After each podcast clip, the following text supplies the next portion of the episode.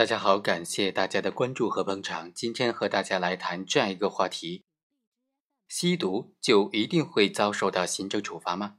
假如说公安人员在执勤的时候发现了吸毒人员，是否一定会对这些吸毒人员进行行政处罚呢？我们来看看公安部出台的规定。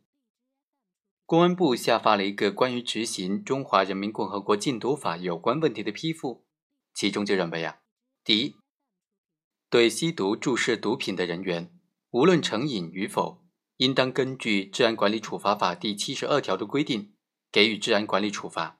但是，吸毒人员主动到公安机关登记或者有资质的医疗机构接受戒毒治疗的，就不进行处罚了。第二。禁毒法规定的社区戒毒、强制隔离戒毒措施，并不是行政处罚，而是一种强制性的戒毒治疗措施。对吸毒成瘾的人员，公安机关可以同时依法决定给予治安管理处罚和社区戒毒，或者是强制隔离戒毒。